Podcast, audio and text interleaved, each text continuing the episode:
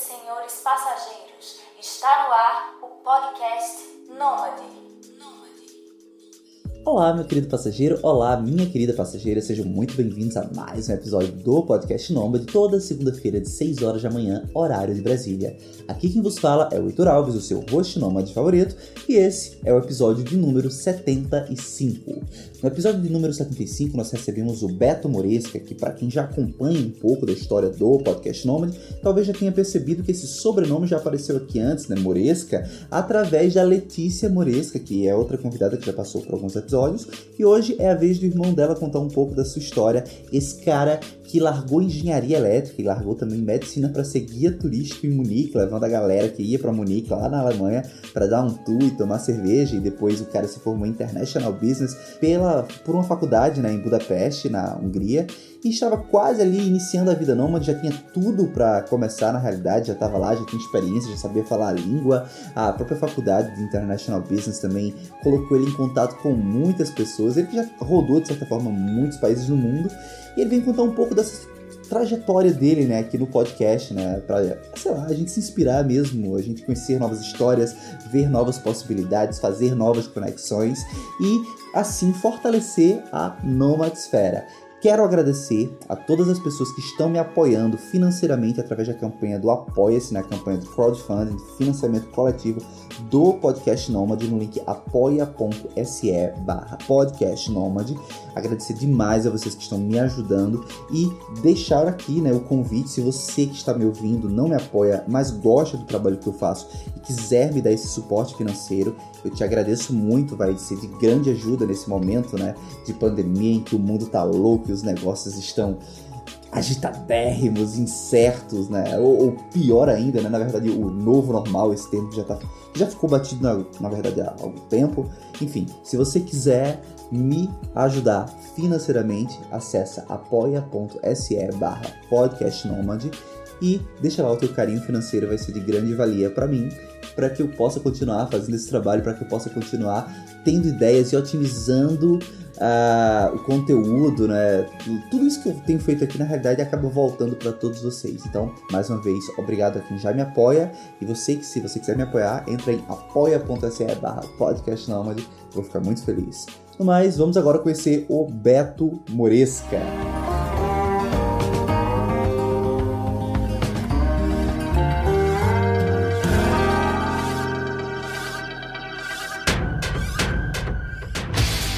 Sou o Beto Moresca, é, nasci em Curitiba, cresci no Tocantins, depois me mudei para Alemanha, hoje eu moro na Hungria e eu acabei de terminar a minha universidade aqui.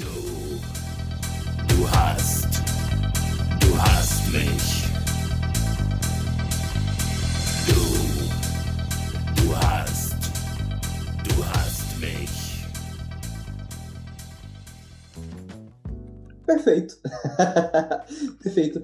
Beto, Beto Moresca, para quem já acompanha o podcast Nômade, já deve estar começando a se habituar com esse sobrenome Moresca, né? Que ele é o irmão da Letícia Moresca, que já veio aqui em alguns episódios.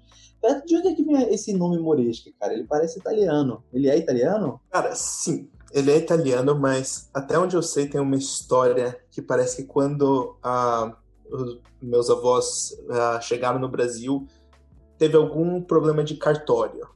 Então, até hoje eu não sei se o nome certo da família era Maresco ou Moresca.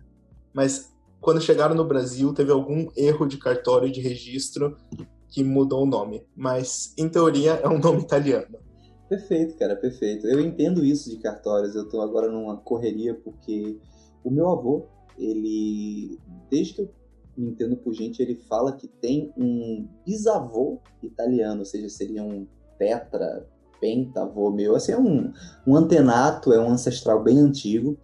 E eu, eu cresci com isso, mas nunca, nunca me importei muito, sabe, de, de tentar resgatar. É, eu tinha uma ilusão de que eu acreditava que, assim como a cidadania portuguesa, eu tenho um ou outro ancestral português também. A cidadania portuguesa, ela, ela realmente vai se perdendo com o tempo, né? Mas aparentemente a italiana, você conseguindo comprovar a sua árvore genealógica, você você registra, você consegue dar entrada no procedimento, no processo para retirar a cidadania. E eu pensava que não, eu pensava que era algo que eu não tinha direito, porque era um ancestral muito antigo, mas aparentemente eu tenho. Então eu comecei recentemente a correr atrás e fazer essa correria de cartório. E acredito, ainda não encontrei de fato o, um sobrenome. Percebo que é muito comum esse procedimento de trocas de nomes uhum. Em cartórios, né? Quando os, os, italianos chegam ao Brasil, que eles não conseguem se comunicar bem com os brasileiros e os brasileiros não conseguem ter enfim, e acaba, sei lá, um Giuseppe vira um José, sabe? Esses detalhes Sim. de nomenclatura. E eu tô bastante desestimulado, cara, porque se você teve avós, né? É, tipo, a linhagem é bem menor do que a minha, você teve avós e já passou por isso, eu encontrar um registro de casamento, de batismo, de quer que seja, há 170 anos atrás. A Itália talvez nem fosse Itália nessa época, sabe? Sim, é, é bem mais complicado. Eu acho também muita gente chegou sem nenhum tipo de documento também. É. Então acho que talvez ficava até mais difícil ainda de manter qualquer tipo de controle. Uhum. É, curiosidade, né? A Letícia eu sei que parece que ela, ela resolveu esse, essa situação. Você já resgatou também essa cidadania tua ou não? Sim, sim, foi, foi, foi feito quando a gente era pequeno. Hum, ah. Meu, meu pai, meu, meu pai e meus tios tomaram, de, cuidaram de tudo. Então desde que eu sou pequeno até onde eu sei, a gente tem, tem a cidadania já resolvida. Ah, cara, que legal, que legal. É, eu, eu tenho achado bem bonito, assim, estar tá fazendo esse processo, porque eu acabei me empolgando e eu fui atrás de, do nome de todos os meus bisavós e já estou quase encontrando o nome de todos os meus trisavós, sabe? É, trisavós seria o quê? 16 trisavós, sabe? Então, assim, tipo, é, eu tô achando legal, assim, em parte percebendo que eu sou muito brasileiro mesmo, assim, sou daqui, aparentemente sempre, assim, a família, é uma família brasileira muito antiga, mas, cara, é bizarro como essas coisas se perdem no tempo, né, e, poxa, se, pegando meu avô, contando os netos do meu avô, eu deve ter uns 70 netos, mais ou menos, cara, ninguém uhum. resgata isso, sabe? Sim. Eu tô achando bonito, meu avô vai fazer é, 96 anos, agora mais para frente, no dia 12 de julho, o teu podcast já saiu, né? Assim, ou seja, meu avô fez do é, 96 anos, alguns dias atrás. Então, ah, parabéns pro teu avô. mas é bonito, cara. Eu quero tentar dar isso para ele, pelo menos o nome do, dos avós dele, dos bisavós dele, que ele não tem, não tem isso resgatado. Mas, Beto, vamos falar sobre você hoje, né? E, cara, é, coisas que eu achei legal pra gente conversar sobre história, né? um pouquinho desse, desse né, que tu veio de Curitiba, morou em Tocantins, é uma história que se assemelha com a da Letícia, certamente viveram juntos por muito tempo. Quem quiser saber um pouco mais, assim, com certeza, quem ouviu o podcast do Beto e depois voltar no episódio da Letícia, se eu não me engano, é o número 53, acho que é o, número, o episódio número 53, vai ter até um, um complemento né, disso, um complemento outro em muitos aspectos, são irmãos, viveram juntos. Mas a tua história propriamente dita, cara, que história é essa? Tu entrou em medicina, largou medicina, fez engenharia, depois foi para engenharia não, é, ou foi chegou a foi, foi engenharia, foi engenharia. Cara, enfim, com, começamos daí. então, basicamente, só para onde a, basicamente a minha história da Letícia começa a mudar é quando eu vou fazer terceiro ano, que eu sempre tinha sido um bom aluno e assim, pro meu pai, o passo lógico era ir fazer medicina. Então, sempre ouvia da família, tudo. Ah, não, Beto tem que ser médico, Beto tem que ser médico. E eu acabei aceitando isso. E aí era um passo lógico voltar para Curitiba para fazer cursinho e depois a tentar fazer vestibular mesmo na Federal do Tocantins e tudo para começar a fazer medicina. Aí nisso foi quando eu me mudei para Curitiba e fui, fiz, não passei no terceiro ano, Aí, no terceiro ano, foi a primeira vez que eu tive a ideia de fazer uma coisa diferente. Quando eu não passei em medicina, foi o primeiro ano que o Enem tinha aquele sistema de entrar no, em universidades só direto pelo Enem. Eu fiz esse primeiro Enem. Então, pelo Enem, eu entrei na UTFPR, que é o, o Cefet, em Curitiba, em engenharia elétrica. E aí, era aquela coisa: eu vou cursar ou fico no cursinho e tal. Aí meu pai, não, faz cursinho e o outro curso, porque não é integral, era só à noite, aí faz engenharia elétrica à noite. Eu fiz, assim, umas duas semanas, tudo, mas aí o cursinho tomava mais tempo, eu resolvi dedicar no cursinho e aí eu ah, cancelei minha matrícula na, no Cefet. Aí, depois disso, eu acabei entrando na, na PUC, Uhum. eu comecei a fazer medicina e, assim, eu gostava, mas eu não gostava tanto, eu não me dedicava tanto, eu não era o, o aluno mais exemplar. Assim, tirava, assim, notas ok. Hum, até se meu pai e Alex escutarem isso, acho que talvez eles esperavam que eu era aluno nota 10, mas era mais, assim, ali na meiuca. Eu percebo aí uma influência muito forte, uma cobrança muito forte por um rigor acadêmico aí na família. Era, era sempre a esperança, tinha muita, muita esperança de que eu ia ser ah, o médico, tudo, então acho que isso pesava um pouco. Mas aí durante a medicina, nisso eu comecei, quando eu comecei a ir para o hospital, comecei a trabalhar com isso, ver paciente, tudo, eu ouvia falar muito de que medicina é um estilo de vida e não uma profissão. Mas foi quando eu comecei a perceber exatamente isso e eu percebi que não era o estilo de vida que eu queria. Cara, eu vou fazer um parênteses sobre isso que tu falou Uhum. agora, porque tu acabou de me dar um insight e, assim, me deu, mas talvez não deu para a audiência, então eu quero compartilhar, pegar essa frase que tu deu agora da, da medicina como estilo de vida. Há um tempo atrás eu estava lendo um- uma postagem no LinkedIn, não lembro o autor agora, me perdoem se foi alguém que eu conheço que escreveu isso, mas era algo que eu achei bem legal, que era o seguinte, o religioso, ele não deixa de ser religioso quando ele chega em casa de 6 horas da noite. Ele não dá um plantão, eu sou um padre até 6 horas da noite, depois eu deixo de ser padre. E isso era um comparativo com o empreendedor. O empreendedor também é um Uhum. pouco isso, sabe? E agora, ouvindo você falar sobre a medicina, um dos meus melhores amigos é médico. E, cara, coitado, às vezes eu tô com uma situação, a Maria mesmo, recentemente a gente pegou Covid, né? E, cara, ele, ele era o meu contatinho ali do WhatsApp. Cara, aconteceu isso, vou morrer, sabe? Cuidado, ele, sabe? E aí, eu- agora eu tô falando isso, realmente, o médico, por mais que ele tenha horários, tenha plan- plantões, tenha a carga horária dele, mas não tem como, né? Assim, Nunca para. nunca para. Então, aí foi e vendo isso foi quando eu percebi que eu respeito muito as pessoas que fazem, tenho muitos amigos que entraram na faculdade comigo que já são formados hoje. Eu acho sensacional o que eles fazem, mas não é para mim. Simplesmente por isso. E aí foi a primeira vez que eu decidi trancar a faculdade para ir me dedicar e fazer engenharia elétrica. Esse era meu plano. Aí eu tranquei a faculdade, voltei pro cursinho, fiz cursinho, porque a ideia era passar na Federal do Paraná. Eu fui e eu não passei na primeira chamada. E aí vem aquela conversa com meu pai. E aí, o que, que você vai fazer semestre que vem? Vai voltar pro cursinho? Vai voltar pra medicina? O que, que vai fazer? E aí eu pensei, poxa, eu tentei, não consegui, vou voltar pra medicina. Me rematriculei, três dias depois que eu me rematriculei, saiu a segunda chamada na Federal do Paraná e eu fui chamado em elétrica. E aí ficou naquela. Eu, eu assim, eu, por, por alguns dias eu até tentei a ideia de fazer os dois ao mesmo tempo, mas. Medicina aí, e engenharia elétrica. Caraca. Isso.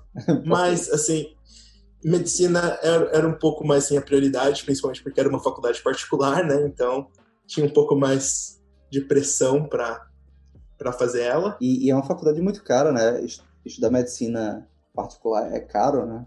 Sim, é bem carinho, na realidade. Então, e aí eu voltei para voltei para medicina. E daí nesse tempo, mesmo assim, eu não gostava, eu não via ideia de o que fazer e tudo. E aí hum, eu resolvi nisso ir para Alemanha. Eu fui, eu estava na Alemanha, eu vi um free walking tour e eu vi que assim, poxa, a maioria das coisas que esse cara falou, eu sabia sobre a cidade. Eu sempre gostei muito disso da história, sempre gostei muito da geografia, então a maioria desses fun facts que as pessoas dão em- nesses tours, eu já eu sabia. Então eu pensava, poxa, esse cara tá fazendo dinheiro assim, eu gostaria de fazer isso, eu conseguiria. E aí veio a primeira vez, a primeira ideia que eu tive de eu vou largar a medicina para virar um guia turístico na Alemanha. Que aleatório, né? Mas, mas assim, cara, eu compreendo, assim, tem tanta coisa legal nesse processo todo, né? Claro, medicina, é, tem, quem tem a vocação, é um exercício, é uma profissão muito nobre, quem exerce, e tem dedicação, tem, tem uma boa remuneração também, principalmente no Brasil, mas, cara, a Alemanha é um país que funciona, né? A Alemanha Sim. Acho que talvez, eu particularmente, que sou do Nordeste brasileiro, eu, eu gosto de um clima um pouco mais frio. Eu não sou uhum. o fã do sol, nunca fui. Não sou vampiro, não sou aquele cara gótico que gosta de preto e gosta só de sair na, na noite, não. Eu, eu, gosto, eu sou aquele cara de fim de tarde, assim, o horário perfeito para mim. Clima ameno. É aqui 4 às 6 horas da noite, 4 da tarde às 6 horas da noite, é, é o ideal para mim. Então, assim, um clima mais ameno, talvez a Alemanha tenha isso. Claro que em momentos tem até um clima muito frio, mas é um país que funciona e acho que uh, serviços na Europa, de maneira geral, também são bem remunerados, né, para quem visa dinheiro nesse aspecto. E, e, principalmente é um trabalho gostoso. Você está conhecendo pessoas, você está uh, andando, cara. Eu acho que tem um pouco de prazer nisso aí, né? Um trabalho, mas que tem um lado bom, né? Então, é, a, a ideia era isso de trabalhar estudando coisas que eu gosto, conversando com pessoas. Eu gosto de interação humana, mas não aquelas interações assim simples, só, por exemplo, ah, no caixa do mercado, uma coisa assim. Aí eu prefiro fazer na máquina. Aqui uh, na Hungria eu sempre vou no self-checkout, sempre acho que é mais fácil, mas sim, essa conexão que você tem com pessoas, principalmente pessoas que estão viajando, eu sempre achei muito legal. Eu sempre tive essa ideia, eu gostaria de conhecer pessoas do mundo inteiro, então, por isso que eu achava que essa experiência de ser guia turística ia ser legal. E, e assim, foi, foi uma coisa assim completamente diferente. Chegar e ver como as coisas funcionavam, eu achava que eu ia simplesmente chegar e eles iam falar, tá, começa a ser um guia aqui e pronto. Mas, na verdade, foi um pouco mais difícil, assim. Tem hum. todo um processo seletivo, precisa preparar o tour e tal. E, na verdade, eu acabei, quando eu comecei a trabalhar lá, eu não fui para fazer tour de os free walking tours. Eu comecei a fazer um tour de cerveja. Então, o meu foco era em cerveja em Munique. O que, assim, não é um trabalho ruim, diga-se de passagem. Está me soando muito bom, continue. então, basicamente, a gente. Ah, eu contava história, história de cerveja, principalmente história de cerveja da Baviera, como que como que eles faziam, como que cerveja influenciou, falava, falava sobre Oktoberfest, sobre cervejarias, e a gente ia nos principais beer halls, fazia degustação de cerveja. Então, assim, era é um tipo de tour assim bem legal. No caso, tu és aquele, digamos, uh, como é que eu posso dizer, aquele especialista da cerveja que sabe da fermentação, dos processos, dos teores, já cogitou comprar alguma máquina para fazer cerveja artesanal. Então, esse, tu, tu, tá, tu é um consumidor de cerveja nesse nível. Olha, já fui mais. Na época que, que eu morava na Alemanha, eu, eu conhecia muito mais, principalmente as cervejas dali, das especialidades das cervejas da região. Mas é, Pra ser honesto, eu já tentei fazer cerveja umas duas vezes, falhei miseravelmente. Caraca, eu imagino. Então, eu deixo para especialistas. Okay. Assim, eu gosto, eu sou, assim, um, um pouco pique com cerveja até certo ponto, mas, assim, eu confesso, assim, uma, um dos meus guilty pleasures que eu tenho, assim, que eu sinto falta aqui, é sentar, assim, num boteco, tomar aquela, assim, tipo, uma original mesmo, assim, um litrão, que cerveja que seja assim, aquela mais aguada mesmo, assim. Até cerveja assim eu tomo, não tem problema, não. Eu vou lhe dizer um negócio então, já que você falou guilt pleasure, é isso, isso cabe muito bem no que eu vou dizer.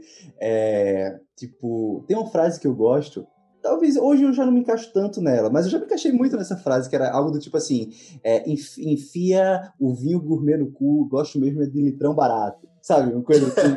Sim. Não, mas tem, tem dia, tem dia que o litrão nada nada supera. Ah, e não, e, e, assim, tipo, uma coisa é um litrão de uma cerveja brasileira, sei lá. Uhum. A cerveja brasileira, ela é mais aguada, né? O gosto, o paladar brasileiro para cerveja, uhum. ele é, é, mais... Até pelo clima, eu acho que a, os brasileiros valorizam Sim. muito o frescor, né, da coisa. Mas, assim, um, um litrão... A, a, do leste europeu, eu acho que, acho que é muito mais concentrado, né? Um litrão europeu, não uma cerveja europeia é diferente, diferente, né? É diferente, é diferente. É completamente diferente. Eu digo assim, principalmente aqui no verão agora, é, a cerveja daqui é pesada. Não é tão bom assim, refrescante, uhum. como você disse, assim. Então, para um clima mais quente, a cerveja do Brasil, eu acho assim, melhor de beber. Eu tô apaixonado, cara, por uma cerveja chamada Cacildes, aqui, brasileira. Uhum. Que, que ela é do Mussum, ela pegou até o, a cara do Mussum, Aham, sim. Trapalhões. Eu, Cara, eu, eu já vi foto dessa cerveja, mas quando começou a surgir bastante cerveja artesanal no Brasil, eu já tinha saído. Então eu não Hum. peguei muito de, é, de tomar essas cervejas. é, essa em especial é boa. Mas enfim, voltando. Uhum. Cara, e aí, no caso, tu entrou na Alemanha e Aham. achou que ia ser fácil, né, iniciar esse trabalho como guia turístico e quais foram as dificuldades, assim, o que que tu, preci- tu pre- precisaste entrar em alguma, algum local para receber um treinamento ou tinha que emitir algum documento para em prefeituras, coisas do tipo, quais foram os desafios desse processo, né? Então, fazendo esse processo com a cidadania italiana é um pouco mais fácil, porque basicamente a única coisa que você vai é pegar o teu contrato de aluguel, você vai na prefeitura do distrito que você tá, leva esse documento e eles vão te dar um papel que diz que você tá morando nesse lugar. E aí isso que você faz funciona como se fosse um documento de identificação. E com isso você abre conta em banco, você faz o contrato de trabalho e tudo. Então, é basicamente isso. Então, nessa parte de burocracia, eu não enfrentei muito problema. E como eu também tinha estudado um pouco de alemão antes de ir para lá, porque eu já estava meio que planejando antes, Uhum. então assim, hum, o choque da língua não foi tão absurdo. Excelente, excelente. Assim, ah, eu podia me comunicar um básico, pedir uma informação, pedir uma comida, não tinha assim nível de conversação, mas assim um básico. E, e aí, assim, para o treinamento foi basicamente é, a, a minha chefe e as outras pessoas que faziam os tours. Eu tinha que ir para três tours para aprender como funciona, ver como que eles faz, faziam os pedidos das degustações, como que fazia todo, como que fazia todo o esquema, todo o backstage para fazer o tour funcionar. Uhum. E daí eu ia ter uma sessão que eu ia fazer acompanhado de alguém e uma que ia ser o meu teste. Que aí alguém ia estar comigo, ia estar me a- avaliando e ia dizer se o meu tour tá bom ou não. Porque basicamente eles dão a liberdade pra gente escrever o que a gente quiser no nosso tour. Eles só dão assim os básicos, que é o que você precisa mencionar, Uhum. mas como você faz é do jeito que você quiser. Pergunta, pergunta, o, que- o que, que é um bom tour? É, você faz um roteiro, você conta uma história, tem alguma dramatização. Você é livre para fazer isso, pelo que eu tô entendendo, mas o que é que, que garante ser um bom tour? Eu acho que depende muito do guia. Eu já conheci muito guia assim que você conseguia perceber que era uma pessoa muito inteligente, que tinha muito conhecimento, mas que não necessariamente conseguia externar isso. Você tinha que ir lá perguntar para ele, fazer tudo, então não conseguia engajar. E eu acho que um tour é um pouco uma performance. Eu lembro que eu escrevi as piadas no meu tour, eu tinha, eu tenho até hoje um caderno que tem exatamente todo o script do meu tour, com Cara. todas as piadas, perguntas, tudo. Eu tô aqui passado com isso. Cara, eu tô, eu tô imaginando você em algum momento fazendo um stand-up de guia turístico já, saca? É- é- era, basi- era basicamente isso que eu fazia. Mas assim, claro que as piadas tem todo o contexto, né? Tu tá num determinado local, e aí é aquele Uhum. local que incita o humor da coisa também, né? Mas assim, Sim. é, me ilustra, o que, o que era uma piada de um guia turístico, assim? Como eu te falei no início do programa, né? Eu tô genuinamente curioso com isso, porque Uhum. eu nunca conversei com ninguém assim. A- Assim, uma. Eu sempre começava meu tour começando assim. Da onde que veio a ideia de, de cerveja? Como que foram as primeiras cervejas foram feitas? Então assim, eu assim, eu nunca achei realmente qual que é o negócio. Isso também é uma coisa que eu digo assim para todo mundo que vai num tour, nunca acredite em tudo que o guia fala. Eu te digo que pe- pe- pelo menos 30% do que os, os guias falam é história inventada e é lenda urbana. Sim, sim. E- É só pra dar o charme no Isso. passeio, né? Sim, é só. É que tem algumas coisas assim que a história real é muito pior do que essa história ilustrativa. Hum, Então, assim. É, é um pouco até errado falar isso, mas a maioria dos guias, na verdade, hum, assim, vão atrás de, de uma história mais interessante. Porque, como eu disse, é para você engajar a pessoa uhum. entendeu? Eu acho que é tudo parte de um processo. Muitos guias, na verdade, falam também, ah, isso é assim, mas é uma história. Uhum. Até hoje não tem nenhum consenso, tudo. Eu tentava fazer isso quando eu falava sobre realmente como a cerveja foi feita e blá blá blá. E eu tinha ouvido uma história de que um dia fiz, é, o pessoal antiguidade fizeram pão, deixaram fora de casa, choveu e aquela água ficou fermentando no pão. E aí um dos dois virou pro outro e falou: eu, oh, eu duvido que você bebe aquela água. Aí o outro virou pro um e falou: Ha, desafio aceito. Catou, virou, bebeu e falou: Pô, você tem que, tem, tem que provar isso daqui. Aí o cara fala: Não, você tá falando isso só pra me zoar. O cara vai, daí os caras estão lá e estão ficando bebaço com água de pão.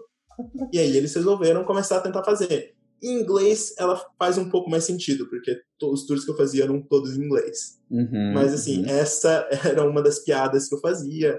Também, às vezes, dependia de quem, uh, das nacionalidades que vinham no tour. Então, às vezes, assim, fazia brincadeiras relacionadas com nacionalidades e tal. Então, uhum. depende muito no dia. Eu tinha... Eu, na verdade, eu, quando eu terminei de fazer, eu tinha quatro difer tours diferentes que eu fazia dependendo do, do perfil de quem vinha pro tour. Então, por exemplo, se eu via que era alguém que queria mais fazer festa, que tinha muita gente que ia realmente lá só para beber, como se fosse um pub crawl. Uhum. Aí eu fazia um tour muito mais focado em festa, diversão, bebida, em coisa assim. Se eu via que era um pessoal que, ah, não, realmente estava interessado em história da cerveja, história da Alemanha, blá blá, eu, eu fazia um tour assim que era carregado em história. Se eu via alguém que realmente queria ali só cerveja, fazia só cerveja. E se eu via que era assim, mais para se divertir, grupo de amigo, tudo, coisa aí eu tinha um mais divertido. Então uhum. variava muito do perfil de quem vai pro tour. Legal, legal. Cara, excelente, assim, excelente. Eu tô, te, eu tô te ouvindo aqui, tô com a vontade de te conhecer presencialmente nesse rolê. Poxa, cara, é incrível. Quando, uma vez eu fiz um tour parecido com esse em Olinda, né, Recife, e é uma cidade histórica, uma cidade que tem... Cara, é uma cidade bem, bem legalzinha, principalmente o centro histórico de Olinda.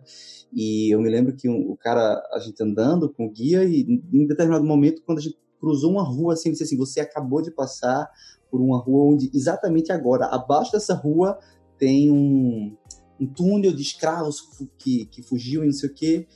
E, enfim, aí de outra vez eu estava com um grupo de amigos e nós passamos por essa rua e o cara não falou isso. Que o primeiro guia turístico, é, para mim, assim, foi o ponto mais interessante do rolê inteiro foi saber que eu estava passando em cima de um, de um túnel. E o outro guia não falou, eu disse assim, ué, eu fiquei calado, né? Por que esse cara não falou disso aqui que é tão interessante que é? E aí fiquei, depois eu fiquei pensando, será que era verdade mesmo? Que existe um túnel, não sei o quê? Até hoje tem essa dúvida, né? Pode ser uhum. que sim, faz sentido. Mas ouvindo você falar agora, a desconfiança só aumenta. pois é, mas, uh, mas sim, mas várias coisas assim. O que eu mais gostava de ser guia turístico era a ideia de explorar a tua própria cidade. Sim. Porque cada dia eu tentava procurar uma coisa nova para dizer, um, uma historinha diferente para contar. Até oh, eu tenho um livro aqui que são 111 lugares diferentes de Munique para se conhecer, que são lugares assim que meio assim no meio do nada, mas que tem uma historinha legal, alguma coisa assim. Então, isso que para mim era a parte mais legal de construir o tour, era essa parte criativa de escrever realmente o script, de ali atuar na frente das pessoas. Isso para mim era assim, a essência de fazer o tour e é o que eu mais gostava. Legal, cara. Muito legal. Pergunta curiosa uhum. mesmo, assim, curiosidade pura. Era uma atividade, é uma atividade que rentabiliza bem ou não? Porque, assim, de cara, não dá para escalar, né? Uhum. Tipo, não, tu não consegue se multiplicar aí e ganhar dinheiro. Né? É uma atividade que tu tá vendendo uhum. tempo, de certa forma. Então, pelo menos ela, ela rendia legal, assim, como era a questão desse processo, né? Até para ouvintes que, porventura, queiram iniciar nessa carreira. Uhum. Então, depende muito de que tipo de contrato que você vai fazer. Como eu estava com um tour que envolvia álcool, eu precisava ser um pouco mais, digamos assim, legalizado. Então eu tinha um contrato que era mais específico com as ações que eu fazia. Então eu era contra, eu tinha um contrato que era um contrato de mini job, se eu não me engano, na Alemanha, que é, é menos do que o part-time. Eles tinham mini job, part-time e full-time. Então, assim, esse salário base é um salário pequeno, normalmente para as pessoas que acabaram de chegar na Alemanha, que estão estudando, fazendo assim, é um salário básico, por volta do, acho que é 350, 400 euros. Aí tem o part-time, que depois, quando você começa, eu, eu comecei só como esse mini job, mas aí depois eu comecei a entrar, como eu era contratado na empresa, eu comecei a fazer mais parte de operações também. E aí eu virei part-time. Então daí, assim, a remuneração melhora um pouco mais, mas assim, digamos assim, não é o trabalho mais que você mais recebe na vida, mas assim, suficiente para você viver. E aí tem o lado do freelancer, que aí para ele ganhar depende muito da quantidade de pessoas que vão no tour, quantidade de tours que ele faz. Aí dependendo do quanto você trabalha. Então, assim, vários guias trabalhavam em três, quatro companhias diferentes. Então, todo dia eles estavam fazendo tour. Uhum. Então, depende de quanto trabalho você coloca. Entendi. É, é, complicado, né? Você tá vendendo tempo, você não consegue escalar, então você tem que uhum. ralar uhum. muito, né? E, assim, eu, eu pergunto essa questão da rentabilidade porque realmente é, consumo né, vai de cada um, é o estilo de vida de cada um. Então, eu entendo completamente quando se diz assim, ah, é um trabalho que não é dos melhores, mas, enfim, por outro lado, quando a gente vê, por exemplo, a qualidade de vida né, da Alemanha, uhum. tem, tem, outras, tem outras compensações que tem ali, né? Enfim. Sim.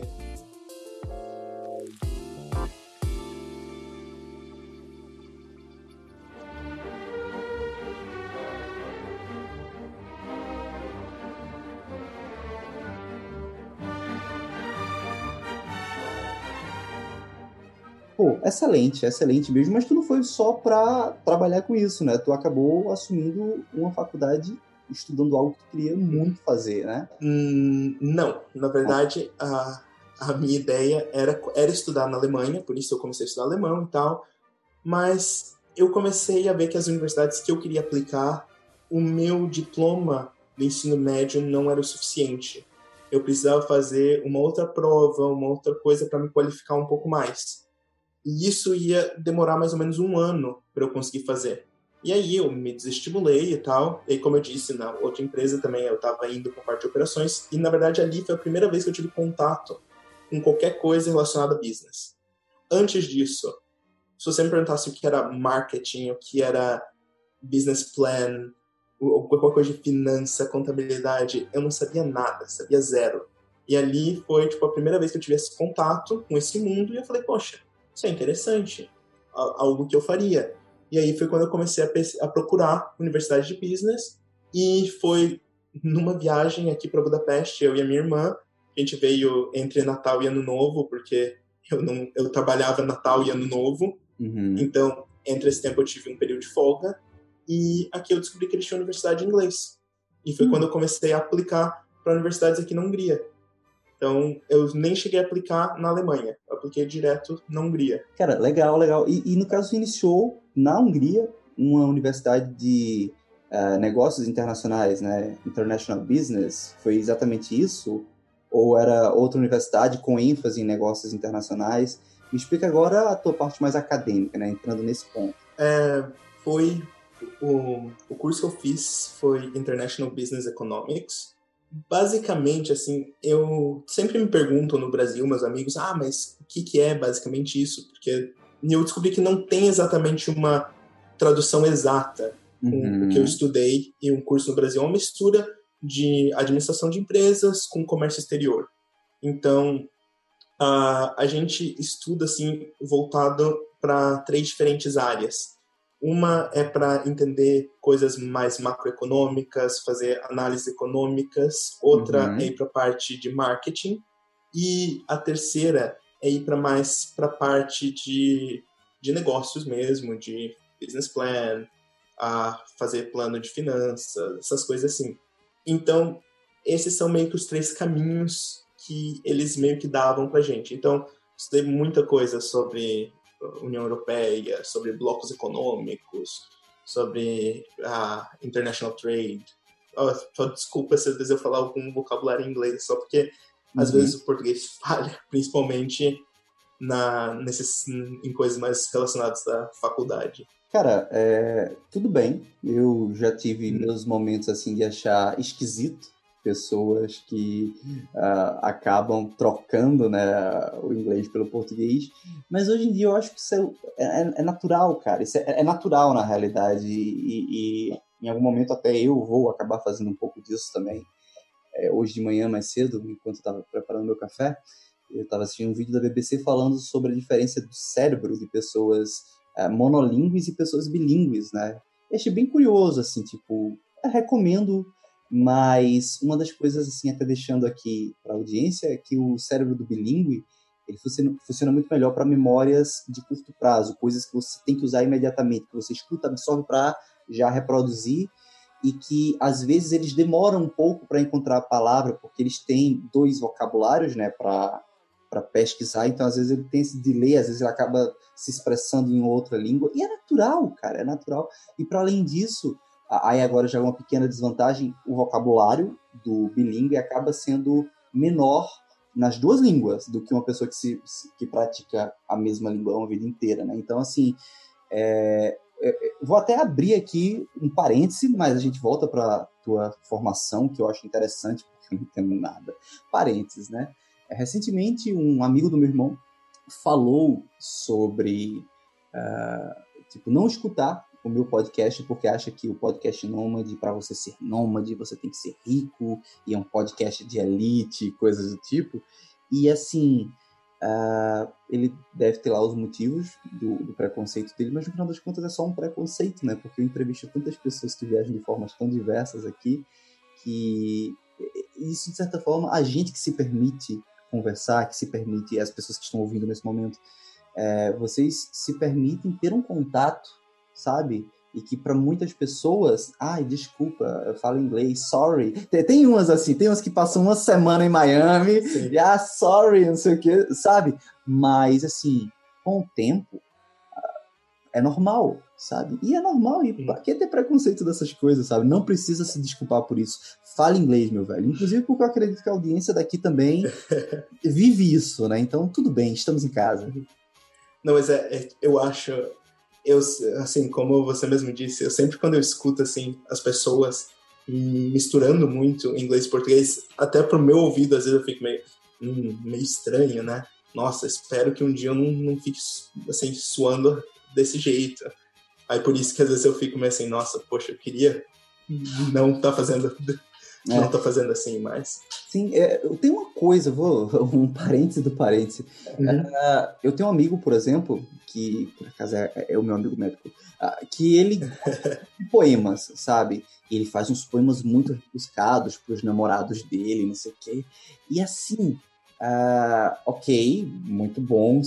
Percebemos que você tem um domínio muito bom da, da língua portuguesa mas uh, a linguagem muitas vezes ela acaba sendo também uma forma de poder, né, de você mostrar que tem um poder intelectual ali e muitas vezes você dentro do teu preciosismo e aqui é preciso preciosismo mesmo, né, de embelezar a, a linguagem, você está escrevendo, praticando aquele exercício da escrita, uhum. muito mais para demonstrar que tem um poder, um uhum. capital intelectual sofisticado, do que realmente algo sincero. Não estou dizendo que é o caso dele, mas Sim. que aos ouvidos de outras pessoas uhum. Soa muito mais preciosista do que uhum. necessariamente Sim. uma forma sincera de, dele se declarar, dele se expressar, sabe? Uhum. Confunde um pouco. E o inglês tem isso também. Algumas pessoas realmente parece que elas soltam algumas coisas ali ah, só para dizer eu sei falar inglês, né?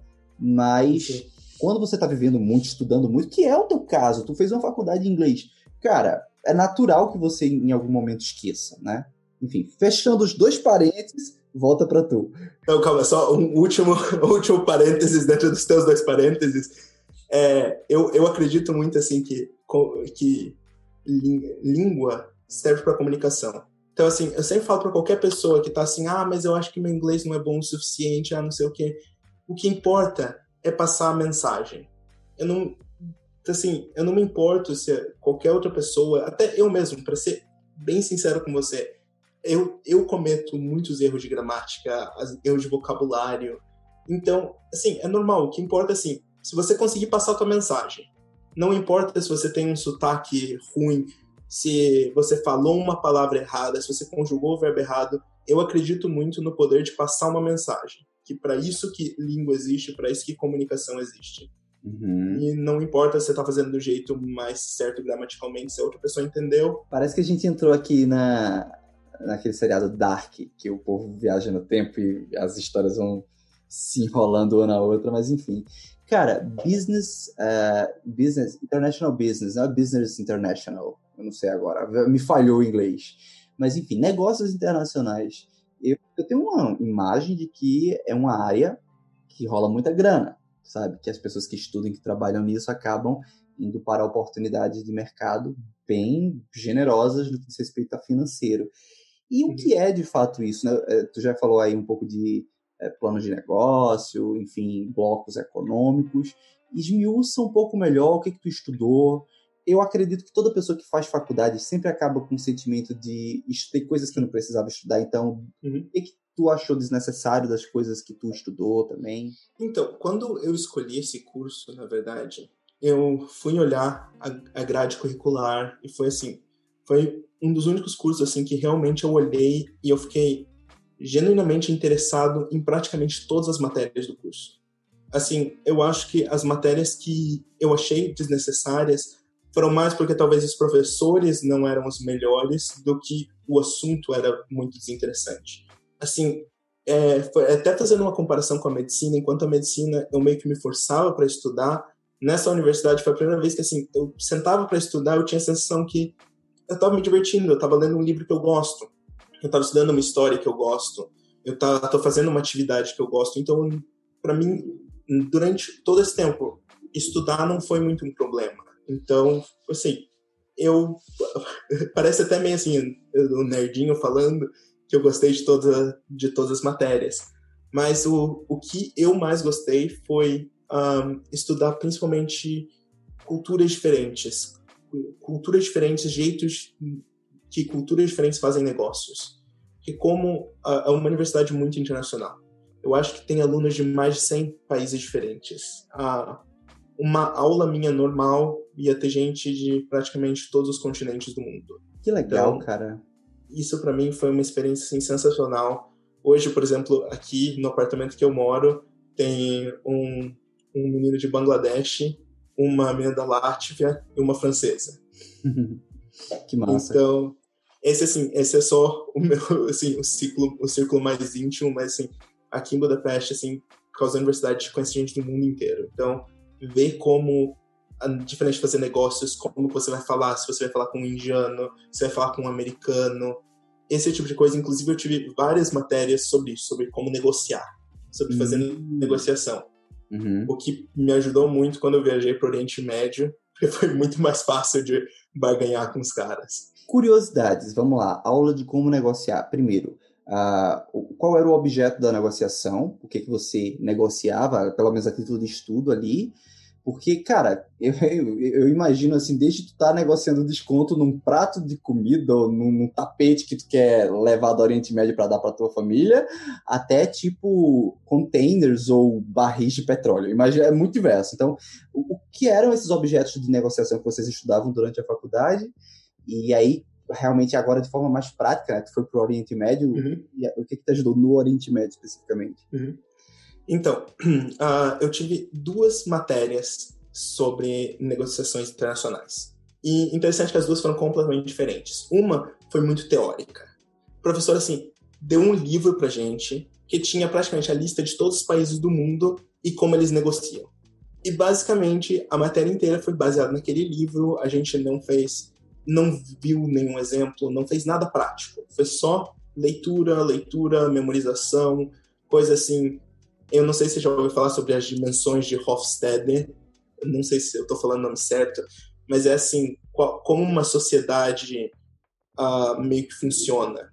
Então, tem uma, a sociedade é mais masculina, feminina, não tem nada a ver com gênero, é só como se vai ser mais agressiva, se é um pouco mais conservadora, se é um pouco mais pacifista, só como se lida com conflitos. Isso de fato é bem interessante, né? Você tem uma, uma boa noção de como a cultura dos países funcionam para você saber uhum. negociar com aquele país, né? É, no caso, é, as, as dimensões uhum. TED, caso seja esse o nome. Isso. É, seria. Não, não, o, o, nome, o nome é esse, eu só não sei se eu estou pronunciando certo. Ah, perfeito. Mas é, é mais ou menos nesse direcionamento, né? Uhum. Sim, ah. mas é basicamente saber como que, como que eles vão reagir, se você tem que ser mais agressivo, se tem que ser um pouco mais conservador, tem que ser mais respeitoso. Então era basicamente uma aula teórica sobre isso. Legal, legal. Eu fiquei curioso agora, assim, tipo, como é que um japonês negocia, como é que um, uh, sei lá, húngaro negocia, como é que um brasileiro negocia. Por exemplo, não sei, não sei se decorou o livro inteiro, mas... Então, o, o livro, assim, você fala... Por exemplo, no Japão é tudo muito respeitoso. Você nunca vai chegar com proposta direto, tudo é mais indireto, tudo com muito respeito. Tudo assim, como se fosse pisando em ovos, em tudo. Então, dizem que, por exemplo, principalmente cultura. E também, assim, é uma cultura muito coletivista. Então, dizem que, por exemplo, os Estados Unidos, que é uma cultura mais individualista, eles têm que ser um pouco mais cuidadosos quando estão negociando com os japoneses. Uh, aqui na Hungria, eles têm traços que são mais parecidos com a Rússia. Então, assim, eles são um pouco mais calorosos, mas são um pouco mais agressivos em negociação. E, mas, assim, mas não são tão flexíveis. E assim, e no Brasil, assim, era sempre muito interessante, assim, que em geral a América Latina é muito parecida, é muito, assim, tudo muito caloroso, muito coletivo, que, assim, é, é tratar de negócio, mas não tratar, não é aquela coisa extremamente oficial que, assim, vamos sentar, fazer uma reunião, por exemplo, uma cultura mais alemã, é assim, a gente vai falar de negócios das duas às três, e no Brasil é um pouco mais assim, tipo, um pouco mais casual. Então, sim, sim. pelo menos assim, é o que o livro falava. Legal. eu, eu tô assistindo, tô zerando The Office, cara. Que série maravilhosa. Uhum. Recomendo pra audiência, assim. E tem um, momento que o Steve Carell, né, que é o, o chefe, né, do, do escritório, ele vai fazer uma reunião com o cliente e ele leva o cara para uma hamburgueria e tem uma, uma funcionária dele que ela era muito profissional. Aí ela fica, eles passam tipo assim o dia inteiro falando sobre futebol e tomando cerveja e falando sobre mulheres e não sei o quê. Coisa bem, bem machista até, mas uhum. a série não é machista, é, eu é que estou colocando dessa forma. Mas assim, a, a, a empregada dele fica morta de vergonha achando que ele tá perdendo tempo e no final, depois de uma tarde inteira tirando onda com o cara tomando cerveja, alguma coisa, negócio fechado, sabe? E eles não falaram de negócio em nenhum momento, era só é, é, aleatoriedades, assim, sabe? Achei bem legal, assim, isso. Sim, mas é, esse era basicamente assim, esse, o livro, essas aulas eram basicamente sobre isso, é nesse tipo de negócio. E a segunda aula, aí foi super interessante. Tudo era basicamente a gente fazendo é, encenação, fazendo esses teatros, ela dava assim, por exemplo, negocia como realmente você fosse da sua nacionalidade, então colocava, por exemplo, eu negociando com um indiano. Uhum. Então, assim, tem que usar as nossas artimanhas, tudo. Ela dava para mim, por exemplo, por quanto que eu tenho que comprar e dava para ele por quanto ele tem que vender, para uhum. saber quem que no final ia ficar mais próximo, tudo, e daí depois a gente sentava e daí discutia sobre os resultados, o que aprendia sobre o jeito que cada um tava barganhando.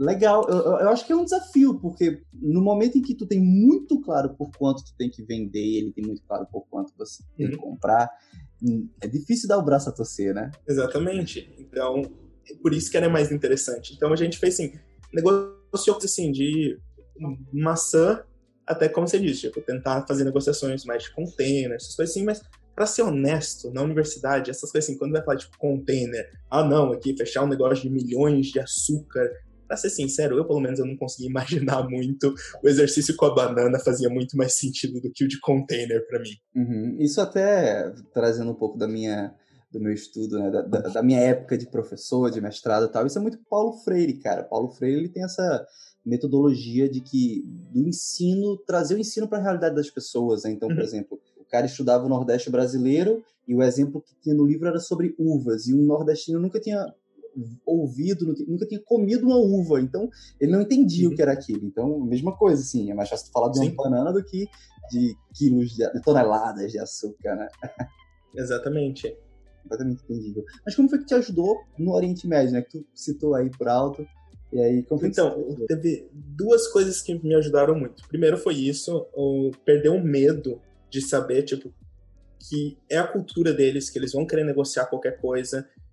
A, a primeira vez que eu e minha irmã a gente foi para Marrocos, a gente teve uma péssima experiência, a gente ficou mais assustado. Eu acho que foi mais por nossa falta do que pelo lugar, eu acho que a gente fez todas as decisões erradas que podiam ser feitas numa viagem.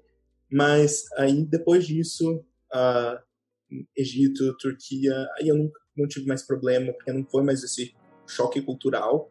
E também facilidade, porque eu tenho muito amigo árabe aqui. Então, assim, é, eu consigo arriscar um pouco no árabe. Então, fazendo isso, assim, quando você já chega para eles jogando uma palavra em árabe aqui, outra ali, o jeito que você faz os trejeitos, o chegar e falar, olha, por exemplo, o táxi, é, ele queria, eu estava no taxista, ele queria, por exemplo, 25 é, libras egípcias, mas o preço normalmente era para ser 5.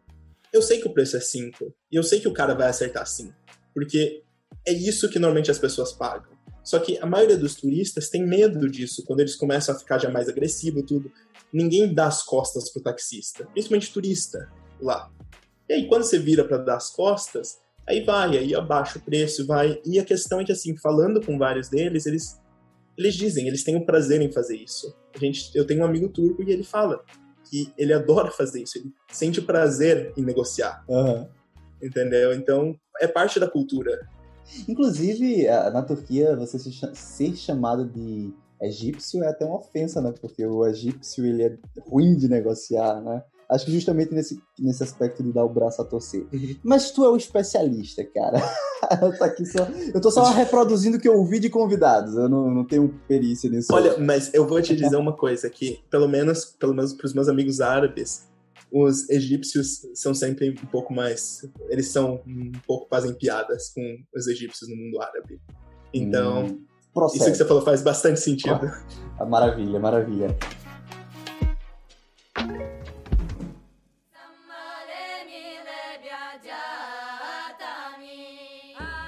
Pois é, eu tô achando bem interessante, assim, porque é um, é um momento, assim, um momento não, é, é uma área que eu não conheço. Uhum certo? O meu irmão, ele se formou em ciências políticas com ênfase em relações internacionais. Então, tá ali dentro, tive a oportunidade também de conhecer o Evilásio, que é um colega, conheci na Argentina, tem o Matheus de Souza também, que também tem, uhum. estudaram relações internacionais, mas nunca conheci ninguém que estudou realmente comércio exterior, sabe? E, nisso. Porque dentro de relações internacionais, no caso do meu irmão, ciência política, acho que tem muito mais a ver com política, com diplomacia, né, com Itamaraty, com que é um dos desafios, inclusive, que a gente está vivendo. Estou feliz de a gente ter falado pouco sobre o coronavírus, mas agora indo para um, uma terceira parte assim, desse podcast, né, e se caminhando para o final. Tu terminou recentemente a faculdade, né? Então, parabéns, parabéns por isso. Obrigado. É, quero, quero saber assim de você é, quais eram os teus planos, né? Eu, eu perguntei no último episódio, inclusive, do podcast, onde eu falei com o Bruno Closio quais eram os planos dele. E, na verdade, perguntar quais são os planos nesse momento agora da humanidade é meio covarde, né? Então, cara, quais eram os teus planos após acabar a faculdade e, e o que, que tu vislumbra daqui para frente? Sem usar a palavra planos, de fato. então, se você não percebeu ainda, eu sou uma pessoa bem indecisa. Eu mudo minha ideia, coisa que eu quero fazer assim, praticamente como eu mudo de roupa. Eu percebi. então, assim, honestamente, desde que eu entrei na faculdade até o dia que eu terminei, eu acho que eu tive 100, 200 diferentes planos do que eu queria fazer com esse diploma. Assim, eu fui desde desde querer ser jornalista econômico até querer entrar, virar professor acadêmico e até agora, que é o que no final eu realmente decidi mais focar, que é ir para a parte de marketing. Então, assim, eu sou assim, meio que all over the place. Ok. Mas eu, eu acho bom, eu acho bom, porque tu tá se permitindo experimentar, cara. E uh, o problema que eu percebo é quando a gente se joga muito tempo num plano, a gente não tem aquele discernimento de que não é um bom plano, ou às vezes é um bom plano, mas não é um bom plano pra gente, né, também mas por outro lado, você se permitir outros planos, outros caminhos, de certa forma, uh, tu, acredito que a tua velhice vai ser bem menos frustrada. Tu vai ser um desses caras que não vai viver muito com o IC. Espero eu, né? Ou não, de repente tu ah, eu, tá aí eu, eu também espero. Na verdade, isso é o que eu mais tento viver, é justamente com isso. É, eu prefiro me arrepender do que eu fiz do que o que eu não fiz. Então, eu tento experimentar, não tem problema nenhum em tentar fazer coisas diferentes. Eu acho que se você não tenta, você não vai saber se você gosta, se você não gosta. Exato, exato. E aí tu tá levando pro marketing, né? Como é que é, funcionaria o marketing? Quais são os caminhos do, do estudo acadêmico, né, da, do, do mercado internacional com marketing? Como é, só para entender mesmo assim, qual, quais são os caminhos que tu tá pensando em trilhar daqui para frente. Então, é, nesses nos últimos semestres, o que eu mais tive, na verdade, foram aulas sobre marketing global, como principalmente realmente como companhias globais, Apple, Coca-Cola, Mercedes, basicamente estudando como eles fazem para comunicar a marca deles em diferentes sociedades.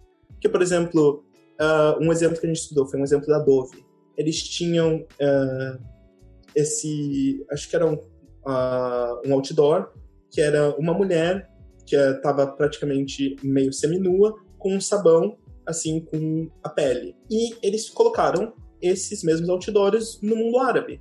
E foi completamente não foi aceito. E aí eles se tocaram, poxa, é uma cultura que isso não funciona. Entendeu? Aí aquela coisa, também não dá para chegar no Brasil fazer uma propaganda com uma mulher de hijab. Você não está comunicando tão bem como isso. Pelo contrário, é, tipo, hijab no Brasil é opressor, né? Enquanto que no mundo árabe é aceito, é normal. É o normal. É, um, outro, um outro exemplo também, assim, como que você vai usar? O que, que você vai comunicar? Eles descobriram, por exemplo, a Pepsi estava fazendo comerciais na TV, em, acho que era no Quênia, sim, comercial na TV e não mudava nada, não tinha, era uma promoção e nada. Eles descobriram que no Quênia o que funciona é pintar em muro. Eles começaram a fazer isso, eles começaram a pintar em muro e finalmente, boom. Essa foi assim a matéria mais interessante que eu tive. Quer ver isso? Como que as companhias se estabelecem em mercados diferentes, quais como que faz essas estratégias de marketing e mescla um pouco com aquela parte que eu, que eu disse que é o que eu gostava de ser guia turístico, que é meio que fazer o script, planejar, é, ser criativo. E foi aí que eu percebi que eu acho que talvez marketing é meio que o caminho que eu queria trilhar. Que envolve tudo que a gente está conversando aqui sobre comunicação, língua, expressão. Maravilhoso, cara. Mara... Exatamente. Eu lembro, ouvindo você, eu lembro da do McDonald's, né? Que na, na Índia, por exemplo, não tem hambúrguer com carne de, de vaca. Exatamente. Né? Enfim, é cultural e tem que ser, sabe? Uh, esses dias eu tenho tenho sido contatado por, por um freelancer, que é o Lucas Gini, que ele é dono, ele é host do podcast Freela Podcast. Eu estou me prospectando ele para ele virar meu cliente dentro da minha empresa de edição de podcasts. E um dos últimos episódios dele, acho que penúltimo do momento que a gente grava, foi com a Ananda, que ela é gaúcha, mas está em Lisboa, mora em Lisboa. E eu, eu tenho planejado trazê-la logo logo, ela nem sabe, mas eu tenho vontade de trazê-la para cá para podcast. Talvez não necessariamente porque no caso dela, muito específico, ela está em Lisboa, trabalha para empresas da Holanda, empresas dos Estados Unidos, mas o plano dela está sendo bem imigrar, sabe? Tipo, passar os cinco anos lá e dar entrada no processo de cidadania, que é um plano que particularmente eu também tenho vontade, caso a minha cidadania italiana flop, né? Caso ela vá por água Sempre abaixo. Sempre bom ter um plano B. Sim, sim. É, é o plano é voltar para o Brasil porque eu quero, mas não por obrigação. Principalmente nesses próximos anos do Brasil do Bolsonaro. Que não é nem o Brasil do eu... Bolsonaro, é o Brasil do bolsonarismo. Bolsonaro vai passar, uhum. mas a mentalidade vai continuar. Vai continuar por muito eu tempo. Eu sempre digo assim: é, muita gente acha, quando eu saio do Brasil, tudo, que eu não gosto do Brasil. Na uhum. verdade, eu adoro o Brasil. Eu acho que o Brasil é um dos melhores lugares para se visitar. Uhum. Mas, para mim, eu não acho para morar. É, para se Eu adoro ir pro Brasil com uma passagem de volta. ok. Cara, a Nanda. A Nanda, ela é jornalista e morando em Lisboa, mas trabalhando para empresas da Holanda e dos Estados Unidos. O trabalho dela, cara, eu achei bem, bem próximo disso que tu estás que tu estás pensando em trabalhar, porque o trabalho dela é literalmente assim, empresas que querem ir para o Brasil, e aí a Ananda ela meio que adapta a comunicação da empresa para o Brasil, especificamente para o Brasil, assim. Muito bom dentro desse, dessa questão do jornalismo dela, da assessoria de imprensa, desse lado mais freelancer dela. Mas eu acho que é um contatinho que eu posso. Eu não vou dizer, eu não vou utilizar a palavra chipar vocês, porque ela parece que já está casada, mas é um contatinho aí que eu posso pelo menos É estratégico, agora é estratégico mesmo, sabe? Acho Sim, bom. Por que não? Sim, mas, é, mas eu, tô, eu tô indo também mais para a parte de marketing digital, de criação de conteúdo. É, isso que eu fiz o meu estágio na universidade. Eu fiz todo.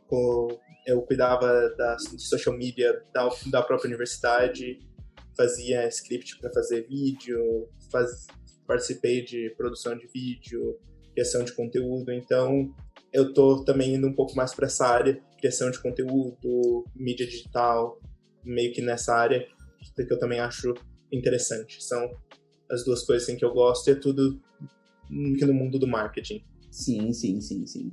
Excelente, cara, excelente. Para finalizar, você falou que você está morando aí com uma francesa e me fugiu agora a nacionalidade dos outros dois, Bangladesh e o terceiro, e o quarto no caso, que você é o terceiro? Latvia. La Latvéria. Latvia. Latvia, ok. Não sei nem o que é Latvia. Vou procurar no Google Maps daqui a pouco. Cara, como é que tá sendo a tua experiência de pandemia, cara? Então, ah, como é que tá aí? Você está em Budapeste, né? Já, já abriu, Sim. tá fechado, tá descontrolado feito tá aqui no Brasil. Como é que está a sua experiência com corona? Olha, assim, uh, eu basicamente, eu não gosto muito do jeito que o governo da Hungria é, teve o approach com o coronavírus. É, eles se usaram muito de uma propaganda contra estrangeiros para culpar o coronavírus. E basicamente todos os estrangeiros foram embora do país, eles pararam de dar informação em inglês sobre o coronavírus, então por assim, um mês a gente não tinha nenhuma informação oficial do governo sobre quais eram as medidas que, que ia acontecer. A gente, sim, dependia de amigos húngaros que ia traduzir as notícias pra gente. Então, assim, chegava uma hora que era até assim um pouco meio assim assustador que você não sabia, eu posso ir no mercado agora? Não posso. Posso sair de casa? Não posso. Preciso de máscara. Mas a Hungria foi considerada pela União Europeia o país que lidou melhor com o coronavírus.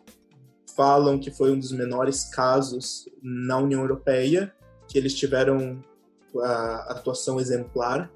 Então, assim, hoje a Hungria funciona como se nada nunca tivesse acontecido. O que até me assusta.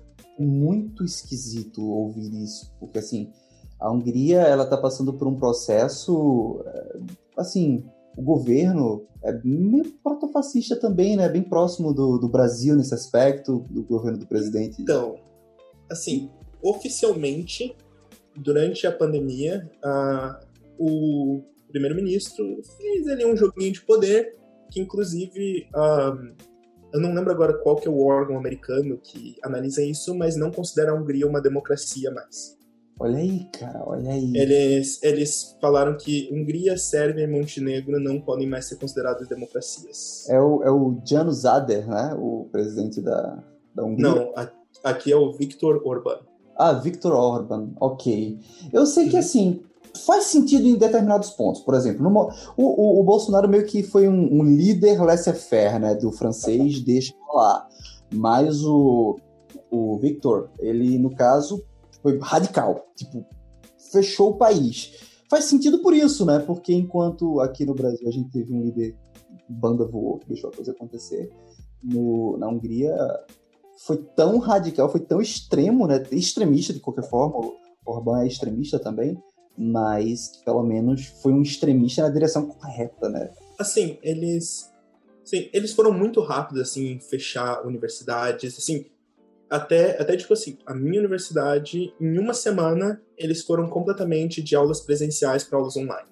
Em uma semana fizeram essa, essa mudança.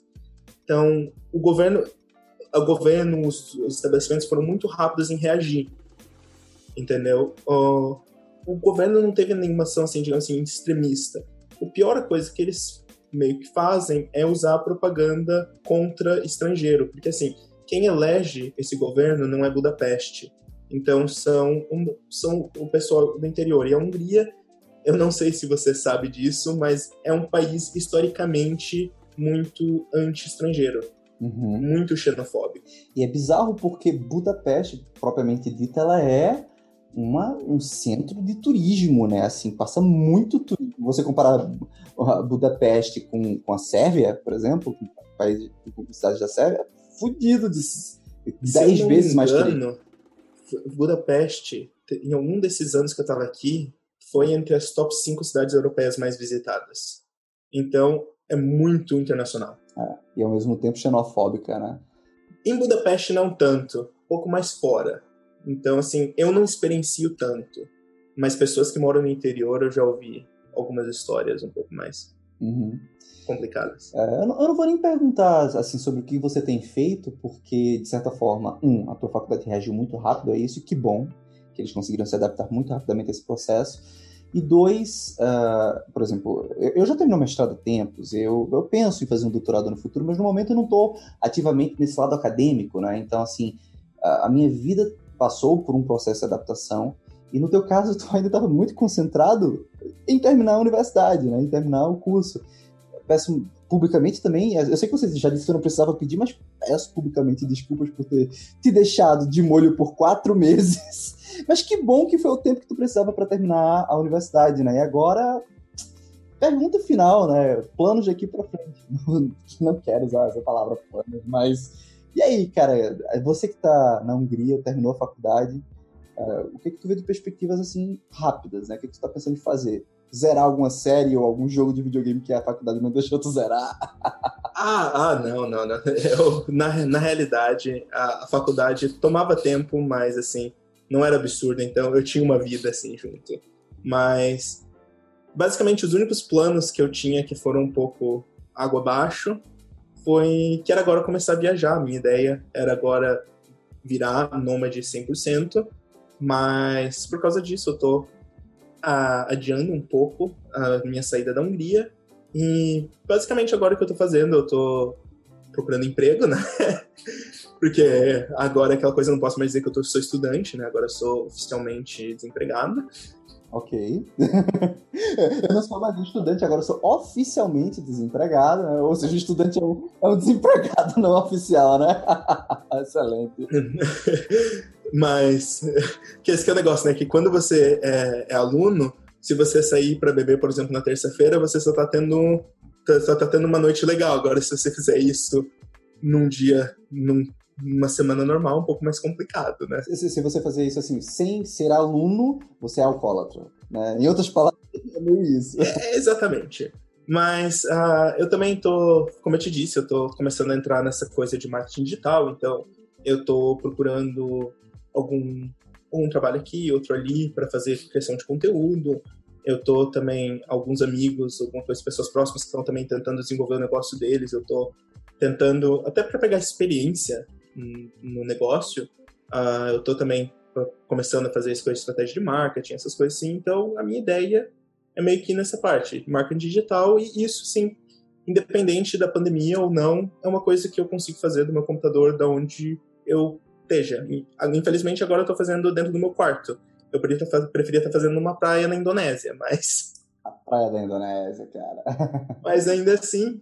É não posso reclamar tanto. Sim, sim, é uma coisa. É, vou até fazer um, um, pequeno desabafo final, finalizar em clima de desabafo esse podcast. Eu tô me sentindo um otário, cara. Eu tô me sentindo um otário. Eu tô vendo, eu tô aqui preso há quatro meses. A minha sogra, ela tem diabetes, é idosa, obesa. Meu irmão, se, se ela se contaminar, é certo que ela vai embora, saca? Então a gente tá tendo um cuidado muito grande com ela. E eu confesso que eu tô me sentindo um otário, porque eu tô vendo amigos furando a quarentena mesmo. Eu, eu, eu fazia parte de um grupo, grupo assim, com quatro amigos muito próximos, assim, que a gente compartilhava, que a gente malhava em casa, nós éramos essas pessoas e tudo mais, que malham em casa. E aí, de repente, um dos meus amigos furando a quarentena, se encontrando com outro. Cara, eu, eu tô num momento assim, até chateado com eles, né?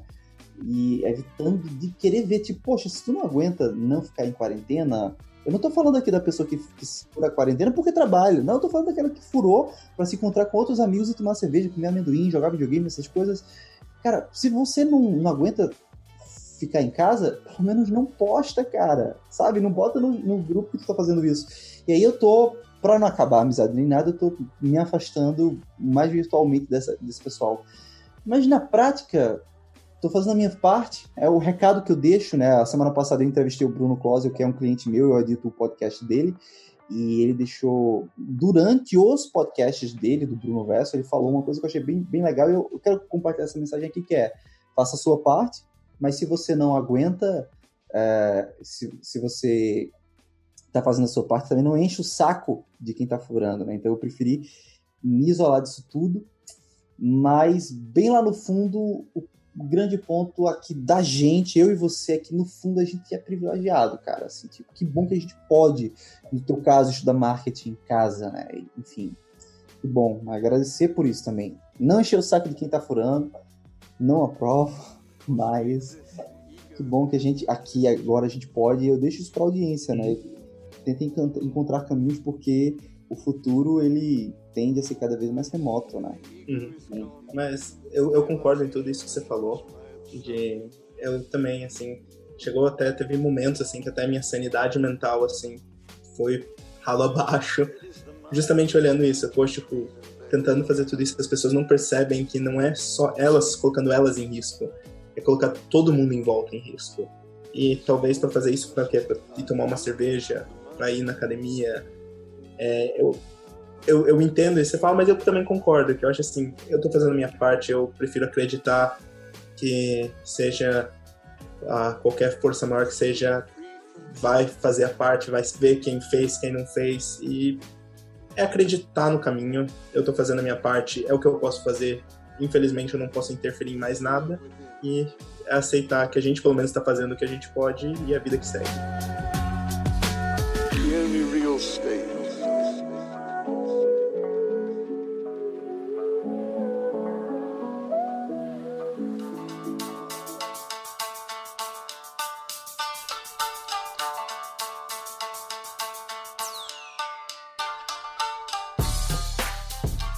Perfeito, Beto. Aqui eu tô vendo no Zoom Carlos Moresca, eu imagino que é Carlos Alberto Moresca, aí o Beto vendo isso aí. eu acho que você foi a primeira pessoa que acertou o Alberto na minha vida. Cara, eu sou uma pessoa inteligente, cara. Eu só, só ainda não sou financeiramente bem sucedido, mas tô no caminho. cara. Mas é. Humilde também, né? Muito humilde. Não, mas é, é, é, é, parte do caminho. Cara, muito obrigado por você ter tido esse momento aqui. Para a audiência do podcast Nômade, tem sido difícil, eu gostaria de ter uma pauta cada vez mais elaborada, uhum. mas quando eu tenho a honra de ter convidados como você, de certa forma tem um, um grau de, de aprofundamento, uhum. no, no, seu caso específico, né, nessa experiência de vida como guia, nessa experiência de vida estudando o comércio exterior. Então, que eu espero que a audiência tenha gostado desse, uhum. dessa nossa conversa, porque de certa forma eu, quando encontro convidados que me trazem coisas do qual despertam uma curiosidade genuína, eu acho que mesmo eu não tendo preparado a pauta, a pauta acaba sendo muito boa, porque as perguntas são muito Sim. de noob, sabe? É aquele Sim, são, são, são perguntas assim, do coração. É. é aquela coisa, pergunta real mesmo. E foi com você. Então, muito obrigado por tudo. Muito obrigado por esse tempo. Que bom, tomara que dê certo. Eu, tô, eu confesso que eu tava, a maioria do tempo eu tava nervoso. Se você, se você tivesse me falado, por exemplo, like, disso, ou alguma ideia das coisas, eu tinha certinho a lista do livro, todas as dimensões, aí podia te dizer certinho as definições, tudo. Uhum. Mas pensei um pouco da cabeça eu tava um pouco nervoso, para ser sincero, então tava um pouco travadinho. Pois bem, meu caro, uma boa semana para você e a gente se vê aí pelo mundo.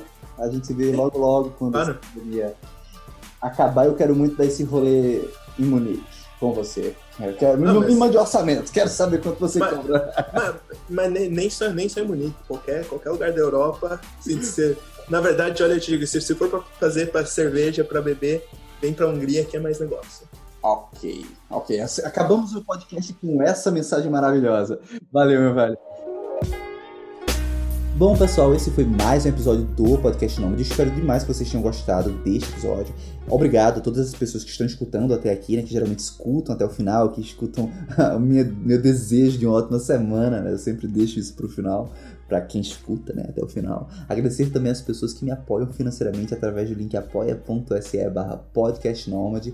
E, mais uma vez, reforçar o convite, se você gosta desse trabalho que eu faço, se você me acompanha, se você me escuta aqui e vê um valor nisso que eu tenho feito, né, nesse trabalho de compartilhar histórias de vida de diversas pessoas que são nômades, algumas mais paradas agora por causa da pandemia, outras que já foram nômades se estabilizaram, outras que pensam em ser nômades, enfim, pessoas que gostam da nomadesfera, que querem compor que gostam dessa, desse estilo de vida e você gosta desse trabalho, considere apoiar. Entre em apoia.se barra podcastnomad e deixa lá o teu carinho financeiro, que isso me dá um pouco de tranquilidade para que eu possa tirar ainda mais ideias da cabeça e continuar otimizando conteúdo, otimizando projetos para entregar para vocês e fortalecer toda a nomadesfera. Pois bem, pessoal, de resto, muito obrigado a quem escutou até aqui. Desejo uma ótima semana a todo mundo, principalmente a quem escutou até o final.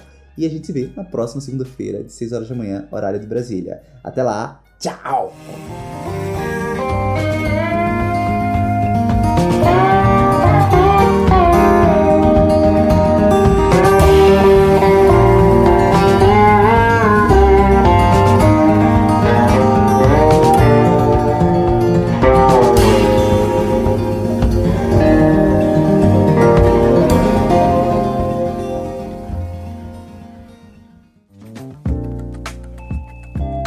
Este episódio é uma edição do podcast Nômade.com.